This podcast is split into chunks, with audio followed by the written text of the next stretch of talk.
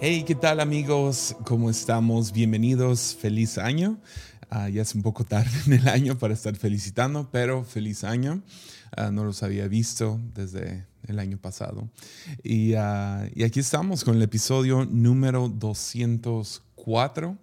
Y este episodio se llama Picaboo. y uh, sí, antes de entrar al episodio, como siempre, si quieres apoyar este contenido, puedes hacerlo de dos diferentes maneras. Uno es económico. Uh, puedes apoyar en patreon.com, diagonal Jesiah Hansen. Eso nos ayuda a mantener esto andando.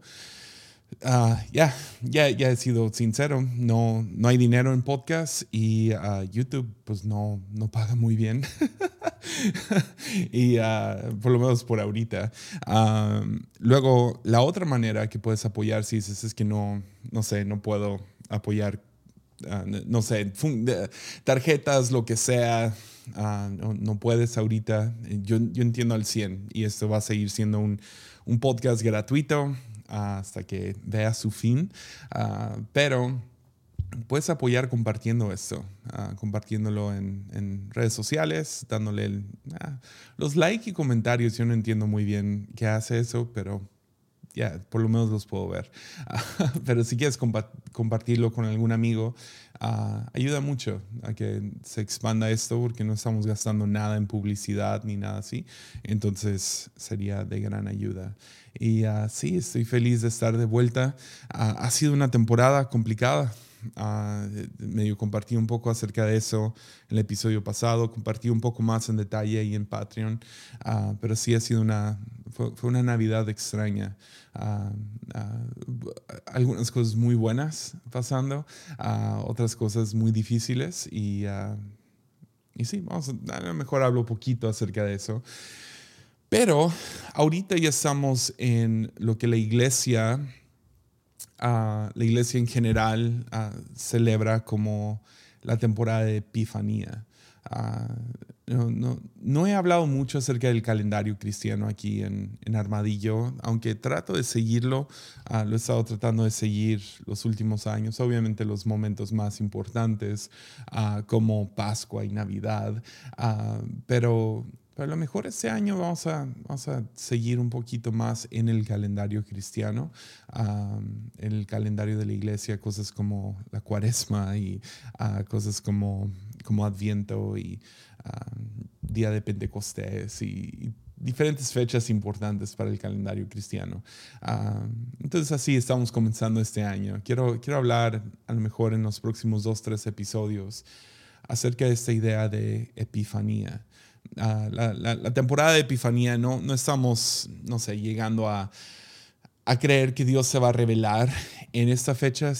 Más que nada, ah, celebramos que Dios sí se revela a nosotros. pero la mayoría del tiempo, si podemos ser honestos y vulnerables, ah, la mayoría del tiempo no se siente así.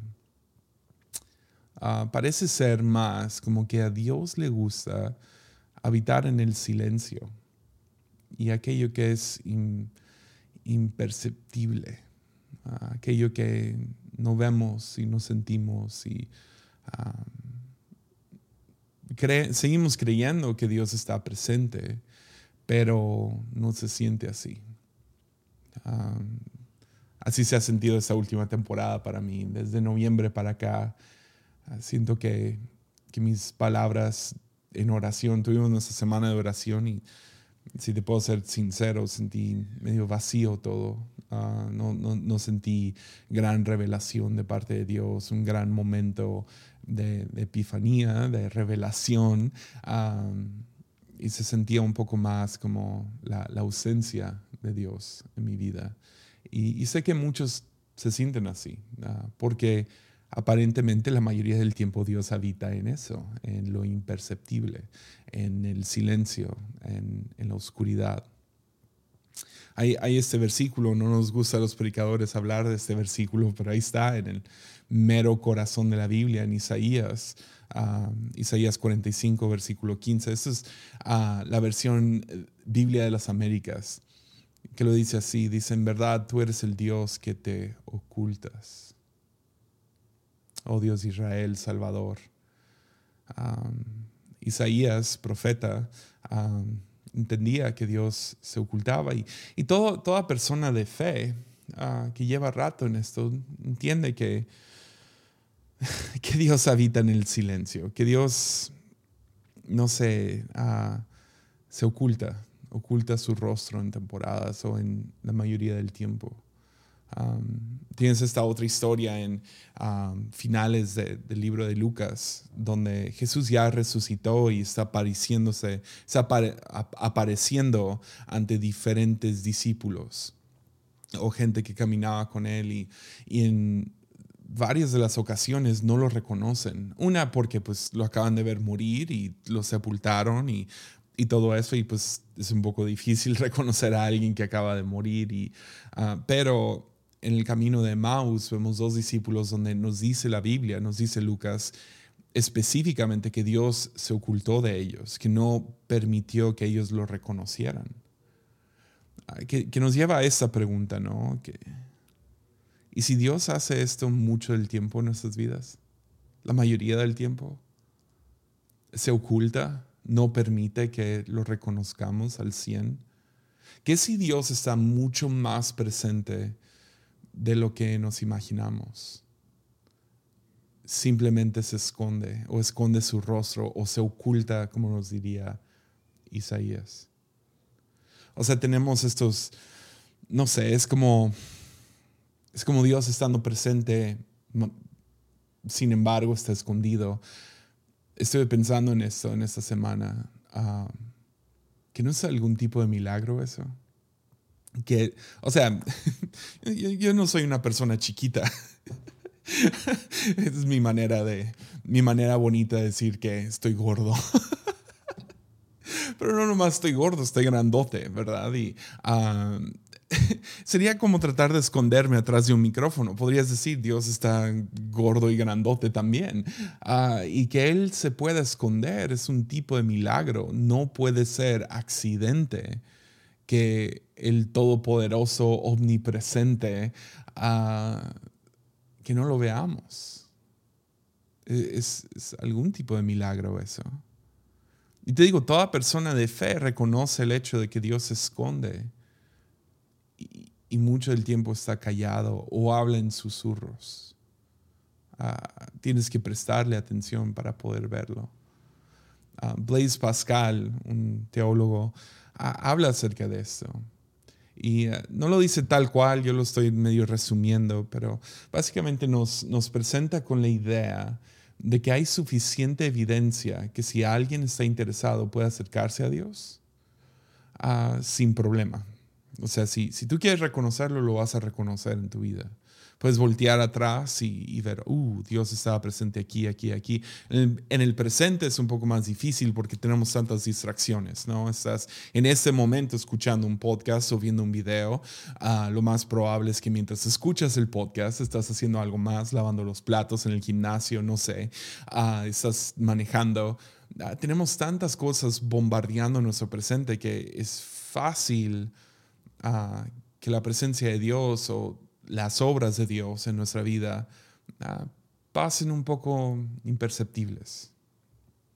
Pero hay suficiente evidencia y suficiente luz, diría Blaise Pascal, como si, si quieres verlo, lo vas a ver.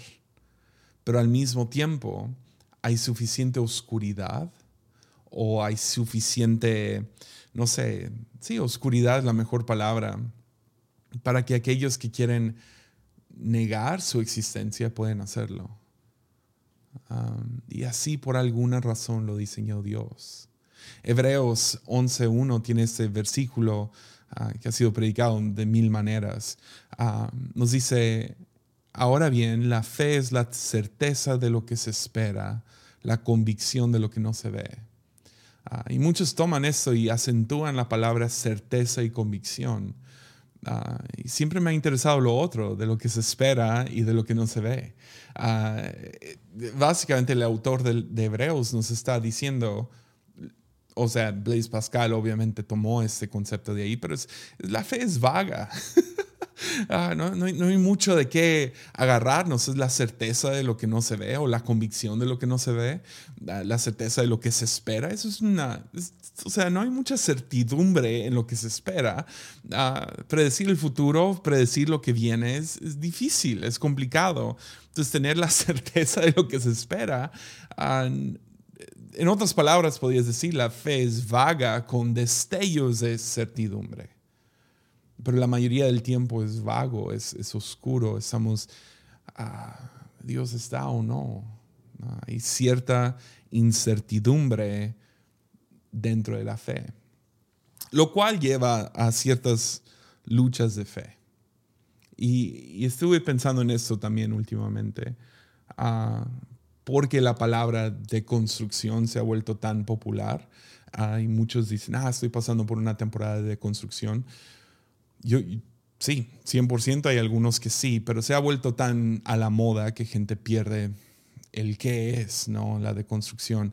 Uh, y muchos usan la palabra deconstrucción para hablar acerca de una lucha de fe, pero si hablamos de lucha de fe, uh, si estoy luchando con mi fe, uh, creo que sería un poco más, ayudaría a poder categorizarlo en diferentes maneras. Ah, una es probablemente algunos están luchando con su fe ah, porque están pasando una temporada de duda. Ah, y duda se puede ver como, sí, dudo que Dios me dijo esto. O dudo que estoy caminando por el camino correcto.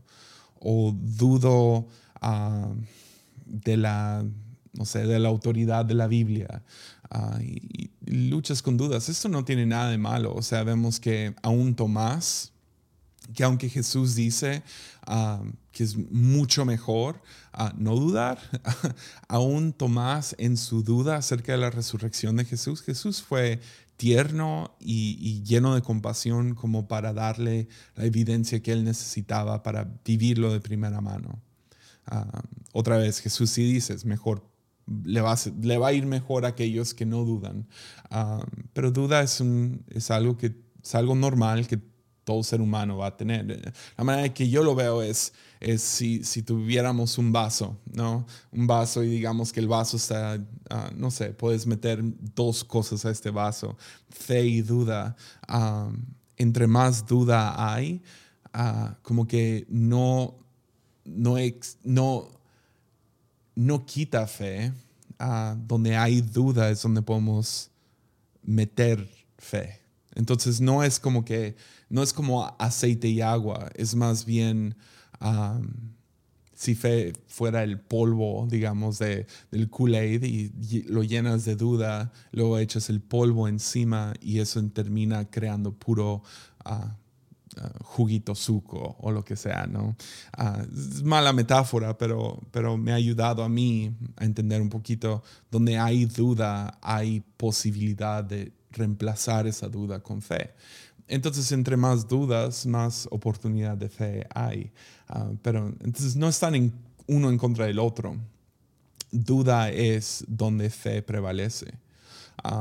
y algunos están pasando por una temporada de duda, dudas causadas por algún tipo de, dificultad en tu vida, o etcétera, o alguna pregunta nueva que nació. Pero duda es una. Ah, eso no es lo mismo que de construcción. De construcción es cuando miras la fe que ya sea adoptaste, ah, creciste en la iglesia o llevas un rato yendo y se te inculcaron algunas creencias y ahora estás madurando y diciendo, no sé si puedo creer eso. Ah, necesito una mejor fe. Um, C.S. Lewis lo describe como una soga ah, de la cual estás colgada y hay ciertas temporadas en la vida que esa soga está muy delgada y puede tronar en cualquier momento. Entonces, de, construcción es como deshilacharlo y volverlo a reconstruir para tener una fe más robusta, una fe que, que, puede combatir los tiempos, la cultura, tu madurez misma. Ah, muchos en la iglesia llegan y ah, se creen algunas, no sé, por lo menos en mi mundo pentecostal, ah, te tragas diferentes cosas supersticiosas y luego creces y dices, ah, se parece más a superstición, se parece más a, a traer una cola de conejo o lo que sea en la bolsa uh, que fe real. Entonces reconstruyes, deconstruyes y reconstruyes tu fe. ¿De dónde viene esto? Y vas a raíces y lees libros y todo eso. No, tiene nada de malo de construcción. Uh, luego tienes lo que yo siento que personalmente he estado pasando en los últimos meses, lo cual es, y tengo todo un episodio sobre esto, es la noche oscura del alma la noche oscura del alma es una frase tomada de el teólogo Juan o místico Juan de la Cruz. Uh, hablo mucho acerca de esto y cómo llegó a esta conclusión Juan de la Cruz uh, en el episodio de Juan de la Cruz. um, pero es una temporada en la cual Dios a propósito oculta su presencia en nosotros. Uh, es, es, Jesús gritando en la cruz, Padre, ¿por qué me has abandonado? Uh, es una temporada difícil, uh, pero parte de esa rem removerlo es porque Él confía que va a poder trabajar nuestra fe y aumentar nuestra fe en medio de ese tiempo es la certeza de lo que no se ve o la convicción de lo que no se ve, que pueda crecer esa convicción, aun si no lo siento, si no lo escucho, si no lo experimento, uh, aun si es más imperceptible que lo, que lo normal. Uh, y he estado en ese tipo de temporada, mi fe es, mi, mi, mi, esperanza en este tiempo es que mi fe va a aumentar. Um, que ahorita que no he tenido un momento de ajá o un momento que, que dijeras, wow, yes, Dios está con, conmigo. Um, y, y, piensas algunas cosas. Es un poco, me acuerdo cuando, cuando Sawyer pues tuvo que dejar pecho, ¿no? Lloró y lloró y lloró y tomó más o menos una semana. Uh, Mimi, mi esposa, su madre de, de, mi, de mi hijo, nos abandonó en esos días. Se fue por una semana y a mí me tocó toda la el exorcismo de, de, de, de booby, de pecho. Y, uh, pero fue parte de su crecimiento remover eso. Llegó el momento en que, ok, se acabó tomar, uh, tomar pecho. De la misma manera, Dios hace eso con nosotros para llevarnos a un tipo de madurez. Y eso es, eso es noche oscura del alma y muchas veces tienes más preguntas que respuestas. Es doloroso, no es fácil. Um, y te hace anhelar a Dios más y más. Uh, pero mi fe, mi esperanza es que saldré de esta temporada um, con una convicción de lo que no se ve más fuerte, que es ambiguo en sí, uh, pero que voy a conocer a Dios de una manera nueva y diferente, con más profundidad pero ahorita, estando en eso es difícil. La otra, la última, y ese es donde, ese es donde tenemos que tener cuidado, y es la incredulidad. Incredulidad a diferencia de duda, uh, si podemos como que separarlos, um, diría que incredulidad es um, cuando te, te pones necio y dices, yo no puedo creer eso. No y en vez de acercarte en duda, uh, como lo haría Tomás, incertidumbre, o bueno, no, perdón, incredulidad es cuando te rehusas a creer, cierras los ojos uh, como buen fariseo y dices, no, así no puede ser, es, una, es, es un lado necio, terco de ver el mundo. Uh, y lamentablemente muchos cristianos han caído en eso y lo llaman de construcción o lo llaman duda. Y luego escuchas predicaciones mal informadas, ahora atacando duda y atacando uh, de construcción, cuando en realidad lo que está sucediendo es incredulidad. Es un orgullo junto con una necedad y nomás el cerrar de ojos porque yo no puedo creer esas cosas y, y viene, ah, para algunos viene de trauma y quieres tenerle cierta compasión. Cada una de estas, si alguien está luchando con su fe, lo que necesitan no es una clase de apologética, no es otro podcast, no es cinco razones para creer. Lo que necesitan es gracia y compasión y paciencia. Ah, en, cualquiera de esos cuatro casos. El que yo diría, tengas, ten mucho cuidado. Es es en incredulidad. Y ah, yo siendo un cínico por naturaleza, puedo tender hacia allá. Y ah, Señor, ten misericordia. No, y ah, especialmente en tiempos de duda, de, de, construcción y de noche oscura del alma, que yo no caiga en incredulidad, sino que mi fe siga aumentando, no para hacerme más y más ingenuo, sino para que yo pueda profundizar mi conocimiento de quién es Dios. ¿Tiene sentido? Ok. Entonces, Dios sí, como les digo, da suficiente luz, diría Pascal, da suficiente luz para que podamos reconocerlo si queremos, pero al mismo tiempo suficiente oscuridad para que si lo queremos ignorar, que también se nos haga fácil. Y en temporada de Epifanía, la iglesia celebra que Dios no siempre está oculto. Celebramos los tiempos cuando su luz fue más obvia, que hubo un momento de revelación, que hubo algún tipo de profundidad, profundización de tu relación con Dios, que hubo una voz más fuerte, que hubo un momento, ah, y eso puede venir de diferentes maneras. Puede venir a través de una enseñanza, puede venir a través de una conversación, puede venir a través de algún suceso, ah, puede, puede venir a través de muchos diferentes aspectos. Dios nomás se revela. Ah, y es un poco la manera que yo lo veo. Es como ah, no sé cuándo fue la última vez que jugaste con un niño chiquito, un bebé, bebé, bebé, uh, y, juegas este juego de peekaboo, ¿no? Donde te cubres los ojos y luego, y luego los abres fuerte y haces algún sonido como ¡Ah! o o algo por el estilo, ¿no? Eh, en inglés el juego se llama Peekaboo, en español es Onta Bebé, ¿verdad? Y pues, no le quise poner el episodio Onta Bebé. Pero, pero me entienden, ¿no? Es, es, es el peekaboo y ah, es, es, el estar uh, escondido. De, ahora intentas eso con un muchacho de 15 y no funciona. pero, pero, pero, es esa misma, es como que Dios hace un pequeño peekaboo. Es como que está escondido, está escondido y lo de la nada lo ves. O es como esos, esas imágenes 3D, ¿no? Que los miras y los miras y dices, no veo nada, no veo nada. Y de la nada ¡pum! Revelación viene a, tus ojos.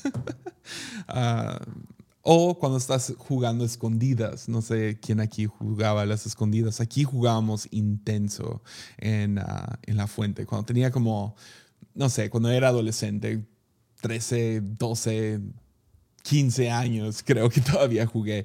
Aquí en la iglesia, ah, cuando recién compramos el edificio, había muchos diferentes escondites sin, sin ah, seguro y podíamos navegar mucho del edificio, arriba del plafón falso, en closets. Había, había un closet ah, pequeño que estaba en el piso y pues se tiraba ahí como cualquier tontería, ¿no? Basura, básicamente. Uh, pero, pero jugábamos intenso, apagamos todas las luces del auditorio y, y uh, tiempos antes de redes sociales. Eso es lo que hacíamos. Y jugábamos, a, no sé, entre cinco amigos jugábamos a las escondidas y no, no permitíamos el 1, 2, 3 por todos mis amigos. ¿Ya? Uh, tenías, que, tenías que ganarle al, al que contaba y el que buscaba.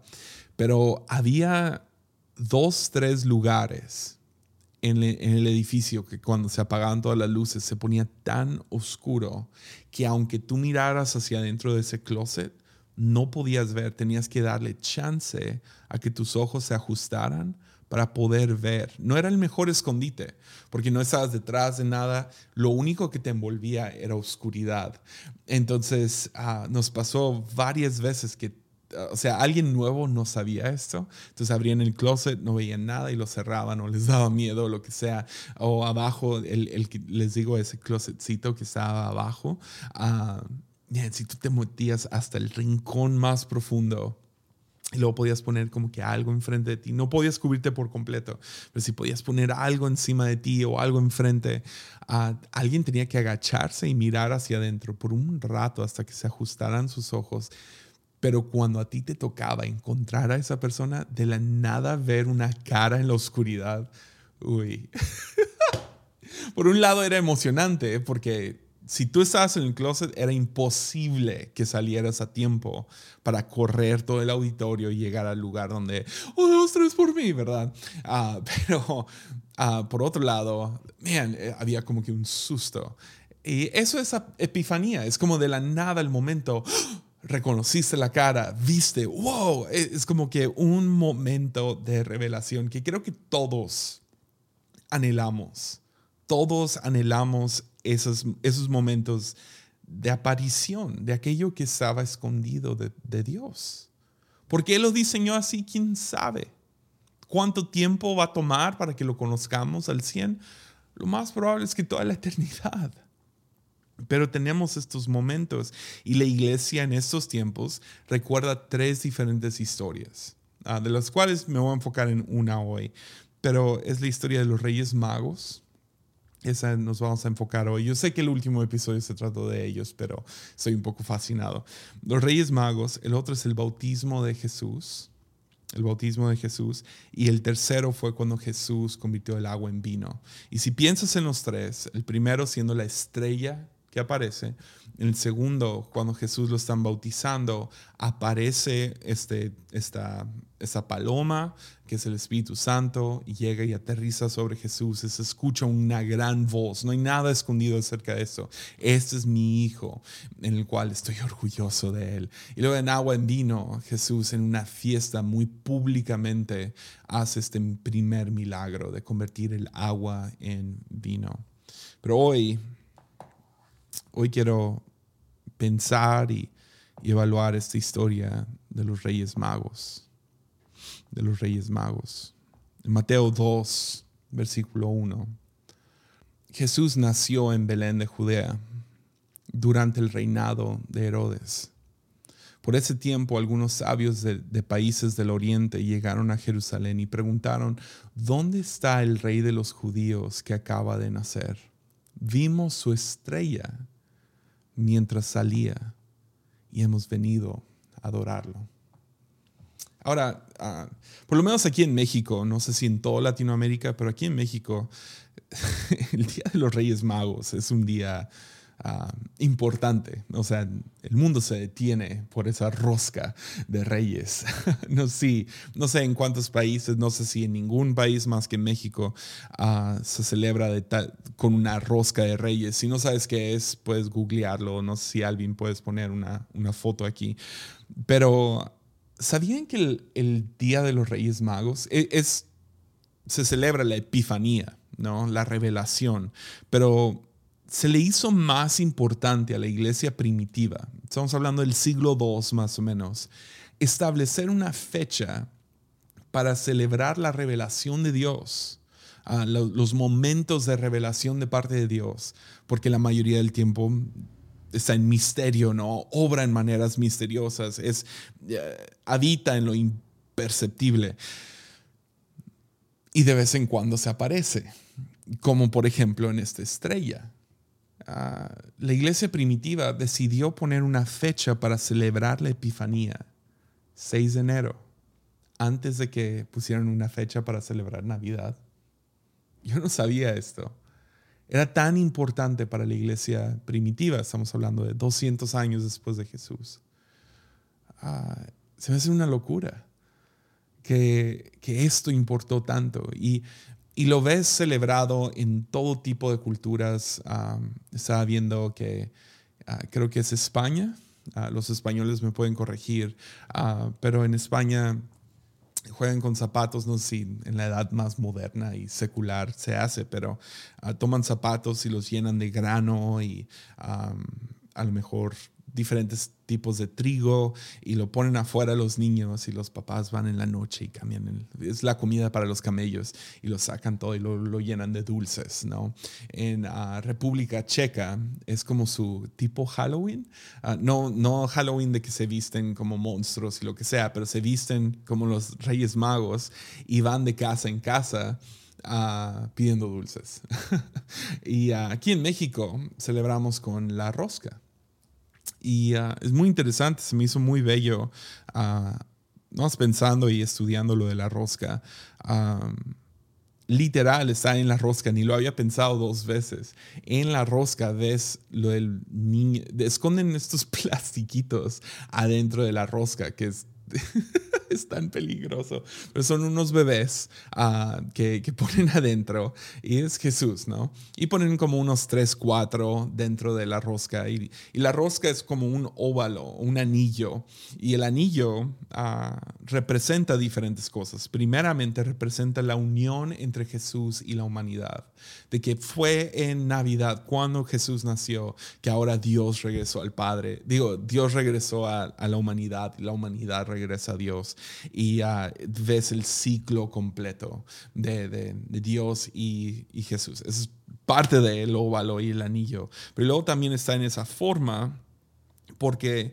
Ah, fomenta comunidad, lo ponen en medio y a cada quien corta lo que le tocó enfrente y a veces te toca la fruta asquerosa o te toca la increíble costra de azúcar que le ponen, ¿verdad? Y lo cortas y ah, este año nos tocó una de pura costra.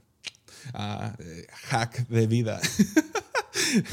uh, ten una suegra panadera que hace, que hace, que hace roscas y pídele uno de pura costra. pero, pero lo cortas y luego aquí la tradición es que nunca he visto que se haga, pero bueno, que si te toca el niño, entonces ahora tú vas a tener que comprar los tamales en febrero. todo esto tiene significado con Epifanía. Número uno, cuando Jesús vino, ah, Jesús se reveló, Dios se reveló, vino al mundo. Pero vean cómo también es misterioso, ¿no? Dios viene como ser humano y habita entre nosotros, pero lo hace en Belén y viene como un niño. Sería lo equivalente a decir, Dios ya está entre nosotros, está en tal pueblito de, Colombia, allá arrumbado, muy cerca de la jungla, ah, y es un bebé. ok. Ah, está, oculto, pero está aquí. Entonces, vemos eso. Luego la comunidad, y en comunidad vemos que ah, donde dos o tres se reúnen, ahí está, ahí está Dios. En su nombre, ahí está Jesús. pero luego cuando lo cortan, se descubre el bebé y ah, que está cubierto por el pan. Ah, no sé si, si, es muy sanitario, pero ahí está. pero muy interesante. lo celebramos cada año, muchos sin saber qué significa, pero estamos celebrando que Dios se revela. Pero lo loco de esta historia es que Dios se revela a unos hombres esos reyes magos o sabios del oriente a través de esta estrella. Pero luego no nomás se revela para decirles ha nacido, sino le da casi casi coordenadas GPS. Ah, seguimos leyendo versículo 9, dice, después de la reunión, porque hablan con Herodes, y hablamos de esto en el último episodio, y Herodes es un rey malo que mata a sus propios familiares y a todos los bebés porque es un rey celoso de su, de su poder. Pero en el, versículo 9 dice, después de esa reunión los sabios siguieron su camino y la estrella que habían visto en el oriente los guió hasta Belén. Iba delante de ellos ah, y se detuvo sobre el lugar ah, donde estaba el niño. Cuando vieron la estrella se llenaron de alegría. Entraron a la casa y vieron al niño con su madre María y se inclinaron y lo adoraron. Luego abrieron sus cofres de tesoro y le, dieron regalos de oro, incienso y mirra. ¿Sabes qué me saca de onda de esto? Es que los primeros en reconocer a Jesús como el Mesías, como Dios en carne y hueso, los primeros en adorar y ofrecer regalos, eran paganos. Eran paganos practicando algo pagano. Eran observadores de estrellas. Ah, hay, hay, una diferencia entre astronomía, que es el estudio de las estrellas y de los planetas y todo eso, pero luego tienes astrología. Y astrología es leer las estrellas y predecir el futuro o diferentes cosas acerca del mundo. son observadores de estrellas y predicen el futuro por ver las estrellas. Muy similar a los lectores de cartas hoy en día, del tarot o lo que sea. Y Dios se revela a ellos a través de esta práctica pagana. No nomás pagana, prohibida por Dios mismo. Si vas a Génesis, ah, Jeremías 10, a versículo 2, dice, esto dice el Señor, no te comportes como las otras naciones que tratan de leer el futuro en las estrellas. Porque ves, cada cultura, y esto ya ha sido establecido con arqueología y, ah, historiadores y lo que sea, cada nación buscaba sus dioses o buscaban futuro, o buscaban predicciones a través de las estrellas. Era su forma de tarot o de vudú o de shamanismo. O era, era, una práctica pagana y buscaban sabiduría en las estrellas. Y Dios dice, no busquen no, me, no busquen el futuro o predicciones o lo que sea a través de las estrellas. Sin embargo, un grupo de observadores de estrellas, estos astrólogos que están estudiando las estrellas, Dios se revela a ellos primero antes que a su propio pueblo a través de una práctica que él mismo prohibió.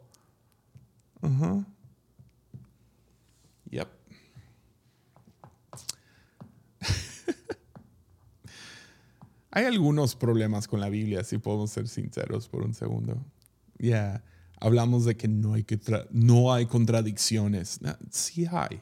Dios dice no lo hagas y luego a los primeros que se revelan son los que lo practican. Ya, ya. Pero eso es lo que hace tan rica la Biblia. Es lo que le, le agrega cierto misterio. Es lo que le agrega no sé, las perspectivas humanas. O sea, Dios hubiera podido nomás escribir un libro, dejarlo caer como, como lo que creen los mormones. Pero no, involucró a humanos. Y los humanos, pues somos impredecibles y somos, ah, nos contradecimos. O sea, yo me, yo me contradigo todo el tiempo. Si tú te vas episodio tras episodio, es más, en un mismo episodio me he cachado que me contradigo. y cuando escribimos la Biblia, cuando Dios nos da eso y nos inspira y nos, nos dice qué escribir y lo que sea, va a haber ciertas contradicciones y diferentes incongruencias y esto no, no queda con lo otro. Ah, hay problemas con todo eso. Eh, hubo una vez que, que un hombre Ah, se me olvida su nombre, pero escribió, ah, trató de, como que darle cierta coherencia a los evangelios, porque aún los cuatro evangelios, Mateo, Marcos, Lucas, Juan, tienen ciertas incongruencias o ah, no cuentan la historia exactamente igual. Y, lamentablemente cuando vives con, con esta mente más moderna, donde todo tiene que ser documentado y frío y lo que sea, en vez de contar la historia como debe de ser, Ah, encuentras diferentes inconstancias, ¿no? Por ejemplo, en Mateo, Marcos, en Mateo, Marcos, Lucas, ves que la historia de Jesús entrando al templo, volcando las mesas, haciendo el látigo, se encuentra al final del ministerio de Jesús, pero luego Juan entra y lo pone justo al principio. Y he escuchado algunos predicadores que viven con esta, con esta noción de que no, todo tiene que caber perfectamente bien, entonces llegan a la conclusión de que Jesús entró al templo dos veces. Y no, no, no es así. Ah, hubo un hombre, como les digo, que escribió, trató de unirlos todos y crear una, la historia de Jesús más coherente basado en las cuatro y ponerlo todo cronológico y lo que sea. Escribió lo que se llama el diatesarón y el diatesarón fue rechazado por la Biblia, digo, por los, por los primeros creyentes, por estos, por la iglesia, porque no fue justo al principio, fue a mediados, ahí por ahí. Ah, lo, lo rechazaron por completo. ¿Por qué? Porque queremos las la diversidad de la Biblia. Queremos las diferentes perspectivas y uh, queremos los misterios y las voces. Y a veces sucede cosas así que no puedo explicar. ¿Por qué Dios diría, no hagan esto? Y luego es la primera manera que se revela. Ahora no estoy diciendo ve y observa las estrellas y busca en ellas sabiduría del futuro. No, ah, no, es claramente prohibido. ¿Por qué Dios lo haría así? Porque, es lo bello, Dios se revela aún en los lugares equivocados, con el corazón equivocado, con la práctica equivocada. Así fue para mí. Yo soy hijo de pastor, crecí en la iglesia, ah, cristiano, entre comillas, toda mi vida. Y a los 17 ya me había medio apartado, muy cínico, incrédulo, lo que sea. Pero me forzaban a ir a la iglesia porque soy hijo de pastor. Aún a los 17 tenía, tenía que ir al grupo de jóvenes y ah, cosas muy oscuras en las que no voy a entrar, pero iba por las razones equivocadas. Y mi momento de epifanía más importante fue en el grupo de jóvenes y estuve ahí porque me obligaron, pero luego para divertirme en él, estaba buscando chicas. Y el día que Dios se reveló a mi vida fue porque estuve ahí, porque había una chica de China que venía visitando. Se, me, se me hacía muy bonita y quería conocerla y, y lo que sea. Y yo quería escucharla orar. Y yo todo cínico, brazos cruzados atrás. No me acuerdo quién estaba orando. Ah, era un equipo de ocho diferentes extranjeros y perdonen si ya han escuchado esta historia, tengo una vida limitada. Pero eran ocho diferentes extranjeros hablando ocho diferentes idiomas y, oraron en su idioma natal por México, por el mundo, etc. Y a mí nomás me hizo interesante. Quería escuchar a la chinita orar en chino y uh, de la nada tuve una epifanía nomás supe.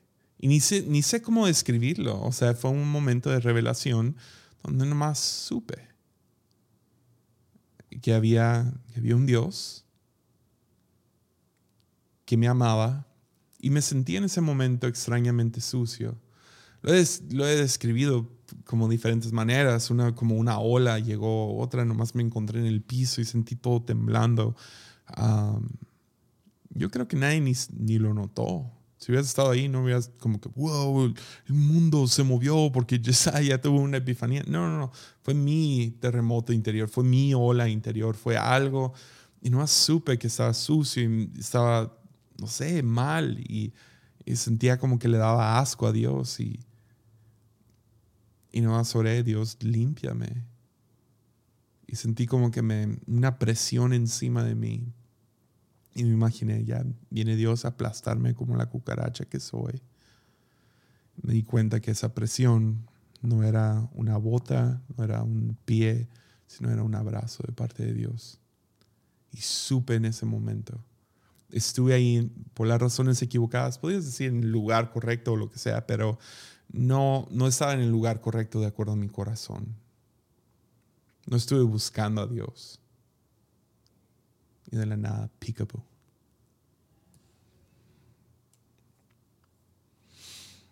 Fue mi estrella. Y por alguna razón, o sea, tengo un amigo que la manera que Dios se le reveló a él en su vida fue a los 14 años comprando marihuana y su, el chico que le vendía droga le dijo, hoy es la última vez, le voy a dar mi vida al Señor y que él se quedó en shock y que se fue a, a fumar su marihuana y estando drogado y hablando con amigos y lo que sea, de la nada llegó a su casa y esta cosa nomás no lo dejaba ir. Mi amigo va a dar su vida al Señor. Digo, y, y dice que le oró a la Virgen María y muy así, ¿no? Y que al final de la nada, mientras estaba orando, sintió todo el efecto de droga que se fue de su cuerpo y supo, Jesús existe, está en el cuarto y tiene algo mejor para mí. Y ahí fue. Entonces eso es lo loco y es lo que celebramos acerca de la revelación de Dios, es que ni tienes que estar en el lugar correcto.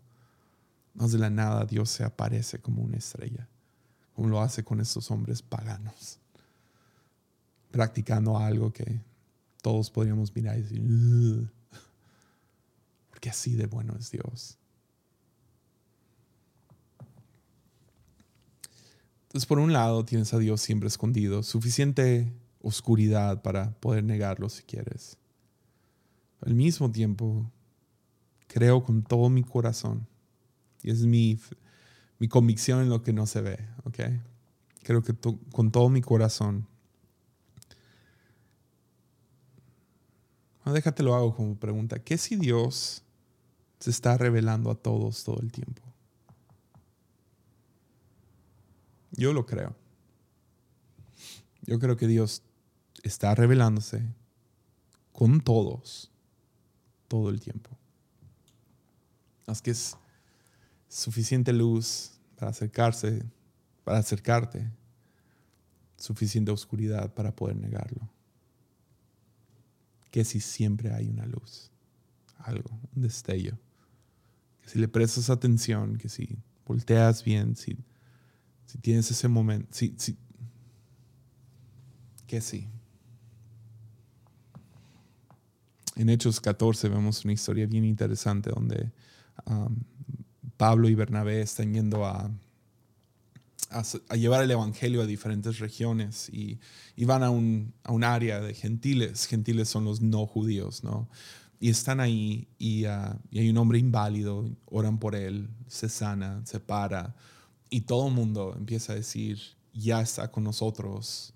O sea, los dioses nos han, nos han visitado y confunden a Pablo y Bernabé con Júpiter y Mercurio, o en otras traducciones dice Zeus y Hermes. Ah, eran sus dioses y dijeron, los dioses ya han venido y mira lo que están haciendo los dioses y empiezan a traer sacrificios ante ellos.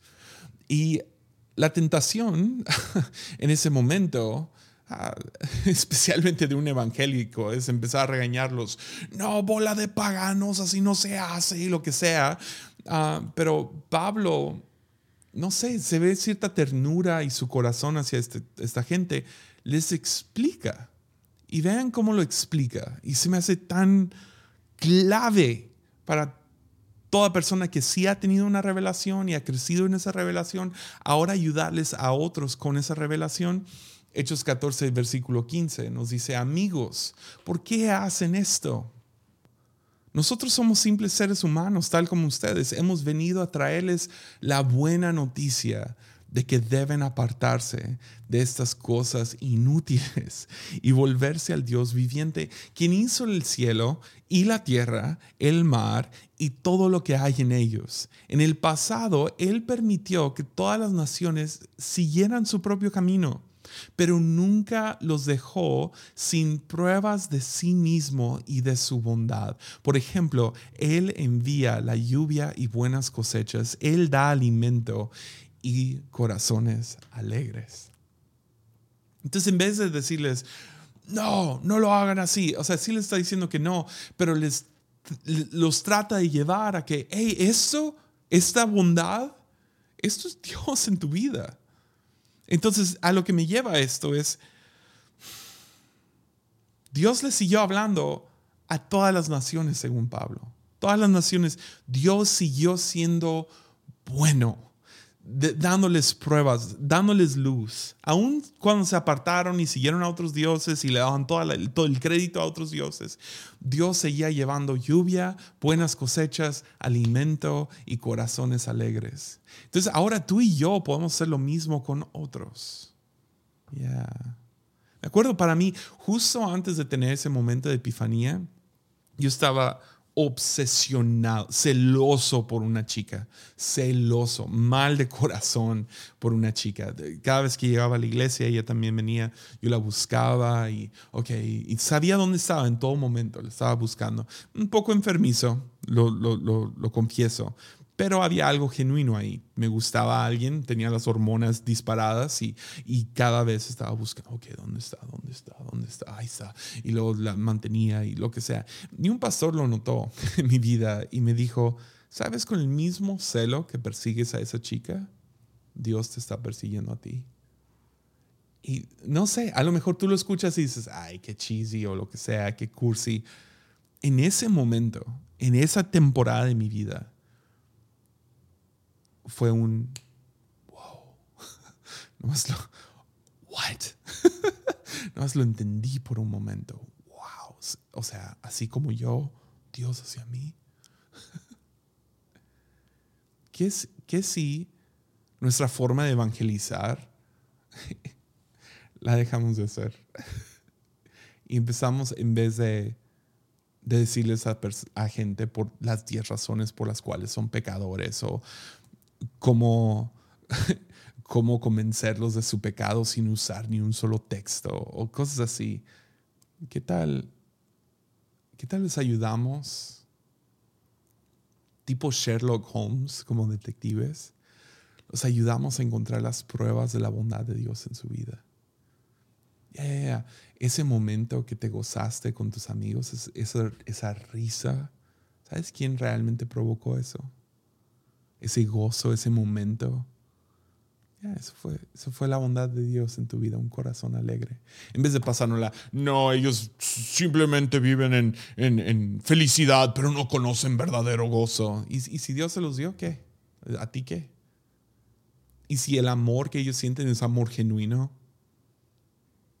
¿Y si la paz que uno siente es paz genuino, nomás que no saben a qué darle el crédito? Y ahora tú y yo podemos llegar como Pablo y Bernabé y decir, hey, todo eso que creías acerca de Zeus y Hermes, y eso es inútil, ¿no es cierto? Pero todo eso lo que experimentaste es real. Pero déjate, doy el nuevo nombre, el nombre correcto, es el del Dios viviente. Y esa, esa a lo mejor es una mucho mejor manera de hablar con tus amigos, porque esa es la realidad. Al final del día, Dios está irresponsablemente enamorado de la humanidad.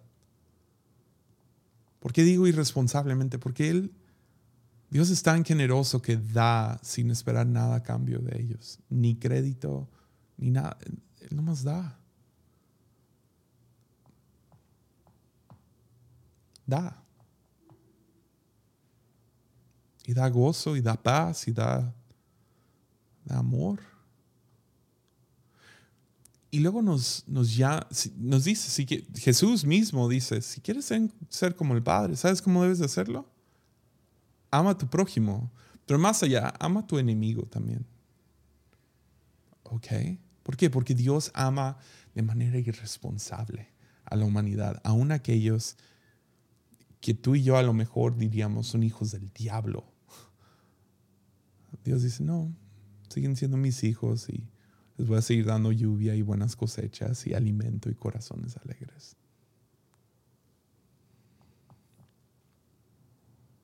Entonces a lo mejor una manera de ayudar a otros a recibir esa revelación o parecernos un poco más al Padre es que podemos amar. Amar a uno de nuestros enemigos y mostrar bondad y dar... Y la otra manera es ser un tipo Sherlock Holmes en su vida y tratar de buscar las evidencias y, las pruebas de Dios en sus vidas. A lo mejor terminaría con esto. Viendo hacia adelante en este año, yo estando personalmente en la temporada en la que estoy, que les digo llamaría esa noche oscura del alma, yo estoy más que nunca interesado en que este año yo pueda conocer a Dios con más profundidad, conocer a Jesús con más profundidad y todo lo que Él tiene para mí. Y es, a veces digo, digo eso y sé que mi, mi sesgo es quiero Quiero un momento como Elías en el monte Oreb, donde Dios se derrama con fuego y convence a todos los que estábamos titubeando y, wow, una evidencia clara.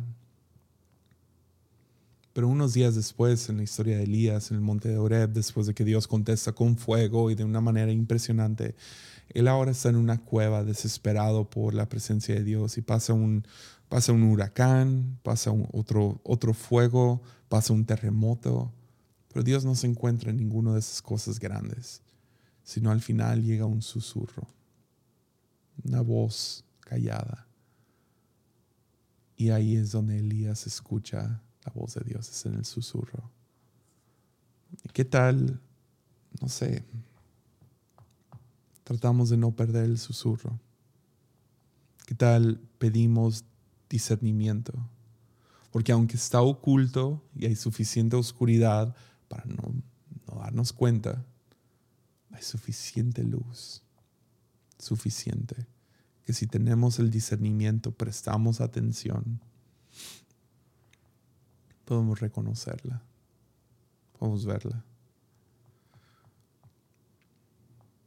Entonces, ¿qué tal pedimos discernimiento? Y prestamos más atención. Porque yo estoy seguro que Dios quiere jugar algún tipo de picaboo contigo. Mostrarte su bondad, mostrarte lo bueno que es. Entonces sí, peekaboo. Va, nos vemos aquí la próxima semana. Ánimo.